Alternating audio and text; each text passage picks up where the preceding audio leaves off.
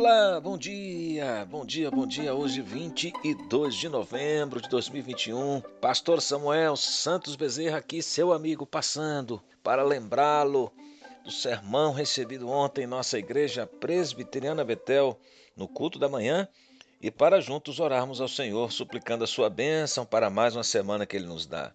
Ouvimos acerca do texto de Mateus capítulo 6, versículos 25 a 34 minha vida para Cristo foi o tema do sermão da manhã. Todos nós precisamos avaliar os desejos do nosso coração. Onde está o nosso coração? Jesus fala sobre o lugar onde o nosso coração deve estar, isto é, na confiança de Deus, nos desejos de Deus. Por isso, desde o versículo 1 do capítulo 6, Jesus mostra qual olhar nos interessa: o olhar de Deus. Ensina sobre o tema da oração, do jejum, da necessidade de discernimento, na via visual, na exclusividade da devoção a Deus.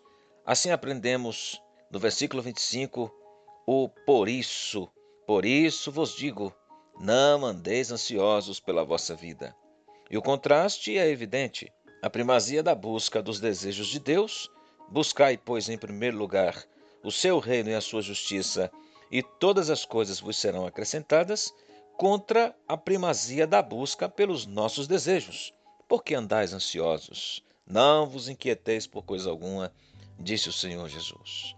Vivemos lutas, dificuldades e enfrentamos grandes desafios na luta contra a ansiedade. E aqui o Senhor Jesus nos diz por que não devemos andar ansiosos. Quando estamos com nosso coração depositado nele e nossa vida vive para ele, para os seus desejos, buscando-lhe e dedicando-lhe nossa vida, nós entregamos tudo ao Pai e vivemos em paz, livres da ansiedade. Que nesta semana que não haja derrotas para a ansiedade, que nós cresçamos na busca por Deus, o nosso coração seja transbordante dos desejos de Deus e assim sigamos a nossa jornada confiantes no Senhor, buscando o seu reino e a sua justiça e esperando dele, tão somente dele, as providências para a nossa vida.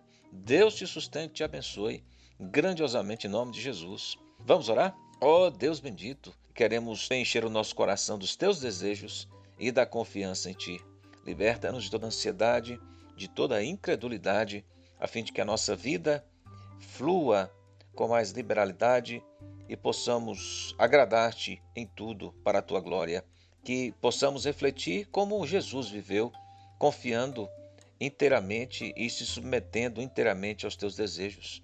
Abençoa, Senhor, esta família, o trabalho desse irmão, desta irmã.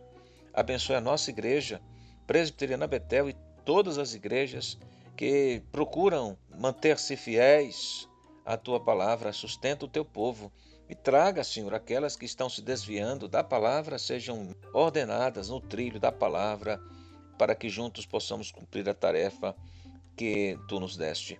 Oramos pelo Brasil, oramos pelo mundo, rogamos-te a tua bênção, em nome de Jesus. Amém. Deus abençoe sua vida. Uma semana vitoriosa em Jesus. Amém.